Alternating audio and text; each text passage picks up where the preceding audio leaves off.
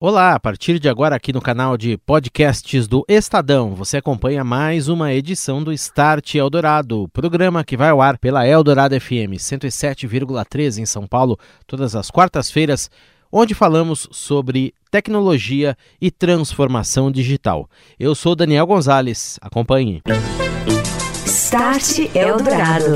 Oferecimento Orchestrating a Brighter World. NEC. Hoje no Start Eldorado nós vamos falar sobre governo eletrônico, a importância da identificação, o uso das tecnologias para facilitar o dia a dia do cidadão nesta interface entre a pessoa física com o Estado, como é que tudo isso vem sendo trabalhado no âmbito das novas tecnologias, de dados e outras inovações que estão surgindo nesse momento. Estou recebendo aqui no estúdio da Eldorado FM Ernesto Marcelani Neto, superintendente da Prodesp.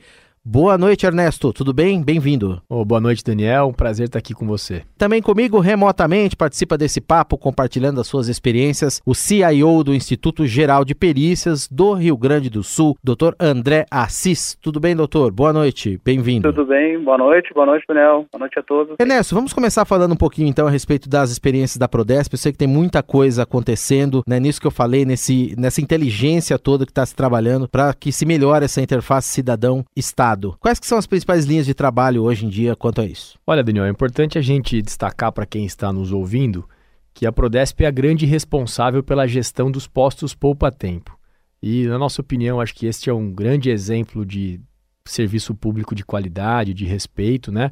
de aproximação e, acima de tudo, de desburocratização do Estado. Esse modelo surgiu lá em 97 e até hoje você vê tamanha disrupção dele lá atrás, né? Foi tão disruptivo que até hoje ele é moderno, ele atende às expectativas da população. E a gente tem, é, basicamente, neste símbolo que o nosso governo tanto preza né, e tanto privilegia, estabelece como padrão para os serviços públicos no Estado, os caminhos do que seguir de aonde chegar. Né? Então, sem, sem dúvida alguma, é a aproximação, está próximo ao cidadão, é atendê-los de maneira menos burocrática, de maneira mais eficiente, né? É, sempre estar à altura, ao alcance da sua demanda. Acho que esse é o nosso grande, é, a nossa grande premissa imposta por essa gestão para que a gente trabalhe nesse modelo. E a gente percebe que ao longo dos anos o poupa-tempo sempre foi se superando e tendo os índices de, de aprovação por parte dos usuários. Hoje a gente chega a 98,8% de aprovação por parte dos usuários. 34 dos 73 postos têm 100% de aprovação. E é o que se deve a isso? Sem dúvida alguma, ao conforto, à desburocratização e à eficiência no atendimento. Então, estas são as diretrizes de tudo aquilo que nós estamos planejando para o futuro, não só dos pós-poupa-tempo, mas também para o relacionamento do Estado com o município. E não dá para deixar de dizer, que eu acho que é uma grande premissa, eu acho que aqui, que é a digitalização dos serviços do Estado. Então, eu diria que para o futuro, este é o caminho, é para isso que o Estado está olhando, ser muito mais proativo, estar tá muito mais próximo e ao alcance do cidadão a hora que ele quiser. 24 por 7, essa é a nossa grande meta. Doutor André, da mesma maneira aí no Instituto de Perícias do Rio Grande do Sul, que o senhor coordena, qual que vai ser o trabalho, as principais linhas desenvolvidas no sentido de aplicar mais tecnologia, melhorar os serviços e torná-los mais próximos dos cidadãos? Uh, aqui no, no, Rio Grande do Sul, aqui no Instituto Geral de Perícias, a gente trabalhou forte na, na digitalização, na automação. Eu vim do ramo de automação bancária. Então tive essa oportunidade de, de encontrar o GP aqui com bastante bastante coisa para desenvolver, bastante serviços, né? Trazer tecnologia, além de trazer tecnologia, também poder uh, entrar com uma parte de autosserviço. Então aí a gente teve uma boa experiência em, com, em 2006, a gente começou com um projeto da carteira de identidade digital, onde a gente teve como parceiro, iniciamos o processo de biometria, né? Depois disso a gente começou a implantar a biometria e partimos para algumas outras tecnologias como certificação digital. Isso fez com que a gente conseguisse uh, acelerar nossos processos, né? Conseguir prover serviço 24 horas, né? E melhorar muito o provento de serviço ao cidadão através de certificação digital e de biometria. Tive uma oportunidade também em 2013 de fazer uma formação na Estônia, onde eu vi um governo totalmente digital, né, aquelas estruturas de poupa tempo, que é São Paulo, nós temos aqui Tudo Fácil, onde o pessoal conseguiu automatizar e utilizar a certificação digital para poder prover serviço onde o próprio cidadão vai, né, em autoatendimento e faz o serviço que precisa. Isso é uma é uma é uma é um foco nosso, um objetivo nosso também de estado, partir para automação e autoatendimento. Essa experiência da Estônia, inclusive, chama atenção porque é um país que hoje praticamente 100% da, dessa relação Estado-cidadão é digital. O senhor citou aí o exemplo da identificação da biometria. Que outros tipos de serviços estão incluídos nessa interface? O, o foco lá na Estônia era a certificação digital. Então, assim, a cada cidadão, cada cidadão tem uma carteira de identidade com certificação digital e as estruturas de autoatendimento a pessoa pode acessar via internet, o pessoal tem totens, né, distribuídos na cidade para poder prover serviço. Então a base lá era a certificação digital, mas eu vejo assim, agora, como a gente plantou em 2006 a biometria no estado, e a gente evoluiu e colocando cada vez mais serviços já focando e utilizando a biometria, né, um grande potencial para a gente poder uh, explorar mais a parte de biometria e fazer, eu acho que a complementa, eu posso dizer assim, hoje a certificação digital está bem forte, né, ela está é, tem poder uh, legal, mas eu acho que daqui a pouco a gente consegue prover serviços 24 horas usando biometria direta. Uhum. É o que a uhum. gente está trabalhando aqui no Rio Grande do Sul para isso. Aqui em São Paulo, já que também falamos, né, Ernesto, a respeito de poupa-tempo, tem inclusive uhum. um dos projetos, é uma linha que está se trabalhando aí em relação ao poupa-tempo para eh, torná-lo 4.0, né, adequá-lo a esta uhum. era de transformação digital. O Poupa Tempo, como é que está se preparando para isso? Que tipos de mudanças e colocação de tecnologia, implantação de tecnologias vai se fazer para que isso seja realidade? É, o doutor André acho que colocou muito bem né, a preocupação e, e o empenho de todos aí com essa questão de biometria. Eu acho que isso é, de fato, o que vai dar ganhos enormes para que o Estado esteja cada vez mais digital, né? E a gente aqui tem trabalhado nesse, a gente chama internamente nesse projeto de Poupa Tempo 4.0, num Poupa Tempo, que é muito mais digital do que, os te, do que o que se tem hoje. A gente tem hoje, através dos. Nós já temos totens de autoatendimento, mas o, os serviços que estão digitalizados são poucos frente a tudo aquilo que a gente oferece.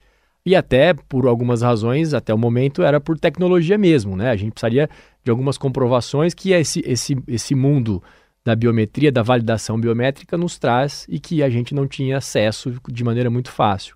Então, portanto, os nossos totens hoje já oferecem um volume de serviços que são serviços, eu diria que relevantes. Por exemplo, segunda via de CNH, segunda via de RG já se consegue fazer é, em pouco de, em menos de dois minutos em qualquer totem do poupa tempo. Mas o que a gente olha para o 4.0, para esse poupa tempo do futuro, é um volume de serviços muito mais amplo do que, do que o que a gente tem hoje. A gente excluiria basicamente a primeira via do RG e talvez a primeira via da CNH e renovação de CNH que precisa passar por, uma, por um exame médico, né? Então, da presença física. Da, Exatamente, é indispensável cidadão. a presença física. Uhum. Mas todos os outros serviços, a gente já imagina que eles estejam embarcados, que eles estejam em soluções de autoatendimento, seja totem, seja aplicativos de celular, smartphones, né? Ou mesmo pelos sites do Poupa Tempo, os portais do governo do estado. Mas, acima de tudo, o que a gente enxerga nesse movimento é uma convergência dos serviços públicos. Hoje a gente tem aqui, por exemplo, empresas públicas, que eu diria como CDHU, Sabesp, que tem as suas próprias estruturas de atendimento. E nós trabalhamos aqui em alguns pilotos né, para que essas estruturas todas de atendimento estejam convertidas dentro do nosso balcão único de atendimento do Poupa Tempo. E com isso a gente ganha capilaridade, que essa é a missão que o governador João Dória nos dá, capilarizar o Poupa Tempo, estar mais próximo da população e também disponibilizar é, serviços através desses aplicativos, inclusive dessas empresas. Então, com isso, a gente deixa de ter aí 73 poupa-tempos que a gente tem hoje, né? E passa a ter milhões de poupa-tempos em cada um dos smartphones que tem espalhado pelo estado de São Paulo. Uhum. Então, esse é um caminho que para a gente é um caminho sem volta, né? É o poupa-tempo do futuro, é isso que a gente está discutindo. E essa reorganização de serviços e, de alguma forma, até do atendimento, possibilita que a gente tenha unidades muito mais eficientes e muito menores do que o que a gente tem hoje. E com isso a gente consegue alcançar a capilaridade que nos foi imposta como missão no começo da gestão. Então, por exemplo, a gente começa até o final do ano um piloto com cinco novos municípios, e dentre esses municípios nós temos o município de Aguaí, que é um município com um pouco mais de 30 mil habitantes. Então, o que era impensável até poucos anos atrás, né, que seria um poupa-tempo no município de 30 mil habitantes, vai ser uma realidade em janeiro deste ano, pelo do janeiro do ano que vem. Né? Uhum. Então, acho que esse é um caminho que a gente vem investindo muito e o governo de São Paulo está muito preocupado em estar cada vez mais próximo da população. Você ouve Start Eldorado. Oferecimento: Tecnologia NEC para sociedades seguras e protegidas. É disso que o Brasil precisa. É isso que a NEC faz. NEC. Há 50 anos construindo uma história com paixão, inovação e parceria pelo Brasil. Orchestrating a brighter world. NEC. Hora do Momento NEC aqui no Start Eldorado. Estou com André Letério, diretor de marketing da NEC. Tudo bem, André? Tudo bem, Daniel. Tudo bem, ouvinte do Start Eldorado. A sociedade está passando por profundas mudanças e a tecnologia acompanha cada passo dessa transformação. A identificação digital das pessoas ganha um papel de relevância para os governos. Dessa forma, é possível oferecer sistemas mais precisos para identificar beneficiários de serviços públicos. A NEC é a parceira ideal, pois conta em seu portfólio com soluções de reconhecimento facial, da impressão digital da Iris, reconhecidas como as mais precisas e rápidas do mundo pelo NIST, órgão americano que avalia tecnologias. A empresa tem toda a expertise como fornecedora desses sistemas de biometria para diversos segmentos, como governos, aviação, financeiro, educação, saúde, entre outros. Um exemplo disso é o memorando de entendimento que a NEC assinou com a Vaccine Alliance, em parceria com a Gavi e a Simprints, na África, para o fornecimento do sistema de biometria para melhorar a cobertura de imunização nos países em desenvolvimento, usando a biometria da NEC para criar identidades digitais para crianças de 1 a 5 anos. No Brasil, a empresa é a fornecedora de plataformas de identificação em vários estados, como Goiás, Rio Grande do Sul e no Distrito Federal, além de prover os sistemas de reconhecimento facial para a Receita Federal nos aeroportos internacionais do país. Um abraço, André. Até a próxima. Um abraço, Daniel. Um abraço, ouvintes. Você ouve Start Eldorado. Oferecimento: Tecnologia NEC para sociedades seguras e protegidas. É disso que o Brasil precisa. É isso que a NEC faz. NEC. Há 50 anos construindo uma história com paixão, inovação e parceria pelo Brasil. Orchestrating a brighter world. NEC. Este é o Start aqui na Eldorado FM, hoje falando sobre identificação, sobre dados, sobre inteligência na relação do Estado com o cidadão. Estamos recebendo Ernesto Neto, ele que é da Prodesp, e também André Assis, que é o diretor de tecnologia do Instituto Geral de Perícias do Rio Grande do Sul. Agora eu gostaria de fazer uma pergunta comum aos dois convidados em relação a essa implantação de tecnologias. Tecnologia traz dados, dados do cidadão, das suas relações, das suas, da sua vida, dos seus momentos ali, por exemplo, que ele tirou o RG ou confeccionou uhum. algum outro documento, etc. Qual que é a importância de se trabalhar com esses dados até para oferecer também, transformar isso numa inteligência e oferecer serviços melhores e mais eficientes, doutor André? Aqui no, eu tenho participado nos grupos de modernização do Estado, aqui no Rio Grande do Sul, e a gente tem feito alguns trabalhos de rede de inteligência, onde a gente está juntando, compramos algumas ferramentas de inteligência artificial, e a gente está colocando, juntando as nossas bases, né? E respondendo as questões, ou gerando políticas, né? Políticas públicas, ou gerando, respondendo algumas questões que a gente, que vão facilitar muito a administração do Estado. É como tu falaste, é um, é um volume tão grande de informação que se a gente não colocar alguma inteligência artificial, algo que consiga manipular esse volume gigantesco de dados, a gente não vai tirar grande proveito. Então isso a gente tem usado muito aqui no Rio Grande do Sul. Estamos criando uma rede de inteligência, a gente utiliza bastante essa ferramenta para dar embasamento para tomada de decisão. Isso está sendo bastante utilizado na segurança pública. Não só na segurança pública, segurança pública também na parte de operação, ações, né, que vão gerar impactos positivos né, na, na segurança das pessoas, mas também na parte de gestão do Estado todo, né? Educação, saúde, precisa de, de alguma ferramenta maior para poder integrar tudo isso e gerar o conhecimento que a gente precisa. Para ser bem prático, doutor, citando um exemplo que eu já vi, inclusive, o cidadão que tira o, a carteira de identidade, vamos dizer, com uma idade ali de 6 anos, 7 anos, você já sabe, por exemplo, que é uma idade em que esse cidadão teria que frequentar uma escola ou está matriculado, por exemplo, já uhum. num curso, né? Então você consegue cruzar uma coisa com a outra, com dados da Secretaria da Educação, com uhum. identificação, etc., e tirar essa inteligência justamente para acompanhar melhor as demandas que o Estado também precisa promover. Seria mais ou menos isso. Mais ou menos isso. Inclusive, assim, a, a gente abordou esse, esse foi o nosso tema. As escolas, o abandono, evasão escolar. Então a gente juntou, começou a, a coletar dados, a, a, cruzar dados de segurança pública, uhum. Dados de Secretaria de Educação e mais alguns outros dados de aqueles incentivos de governo, programas de governo, né? Com isso a gente cruzando, a gente começou a tomar algumas, algumas tipo, saber como, por que, que as crianças abandonaram, por que essas crianças estão numa faixa ou, no, ou numa. Mas a facilidade de, de, a gente saber, ó, essas crianças estão na área de risco. E a gente consegue fazer algumas, algumas ações de governo antes, né? Antes que ele abandone. Da mesma maneira, Ernesto, aqui em São Paulo, esse cruzamento todos, você também me dizia, possibilitando o Estado até se adiantar algumas demandas do cidadão, né?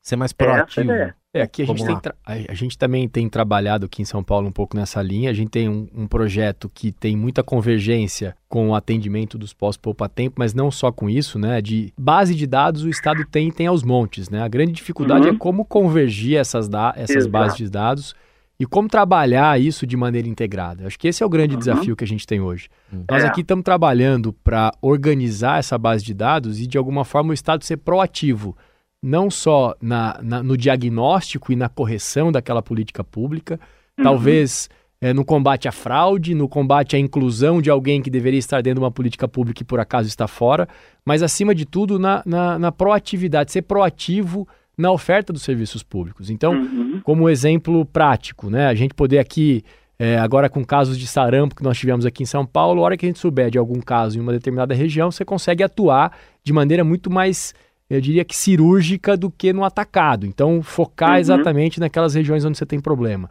Por exemplo, é, na convergência, a hora que uma pessoa for fazer um agendamento para renovar a CNH, por exemplo, a gente, ao rodar essa base de dados e so, se a gente souber que ele tem alguma pendência ou alguma situação que é de interesse dele que seja resolvido com o Estado, ah, por exemplo, o RG tem mais do que 10 anos, né? A recomendação é que a cada 10 anos se renove o RG. Se é proativo na oferta desse serviço.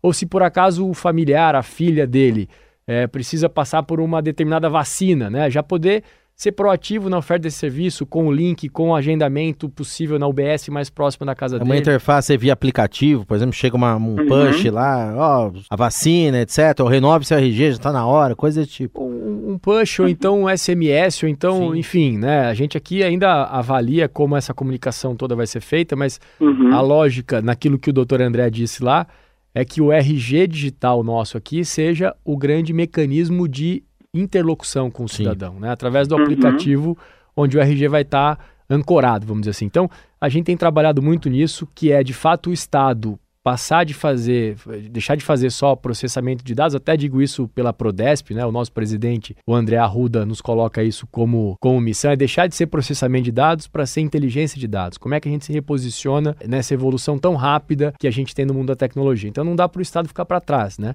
E o volume de dados que a gente tem, se bem trabalhado, se bem estruturado, é, pode gerar muito mais eficiência naquilo que são os nossos papéis na oferta de serviços, no atendimento ao cidadão, na segurança, como o doutor André muito bem colocou, na evasão escolar, enfim. Nós precisamos de alguma forma articular essas políticas e esses dados para que a gente possa tirar mais proveito desse tipo de informação. Perfeito. Tudo isso que a gente falou aqui tem como base a biometria, né? a eficiência da, da identificação da, do cidadão. Saber que aquele uhum. cidadão que está dizendo ser o Ernesto, ser o doutor André, ser o Daniel, é, é uhum. ele mesmo. É, essas tecnologias hoje elas já são aplicadas, gostaria primeiro da resposta lá do doutor André, é, uhum. de uma uhum. maneira bastante eficiente para que se tenha um índice aí próximo a 100%, doutor. Aqui no, no Rio Grande do Sul, a gente iniciou o projeto de biometria para a segurança pública, né? A ideia era, a ideia era o foco era a resolução de problemas, crimes, local de crime uh, e também evitar o estelionato na, na, na, parte de carteiras de identidade.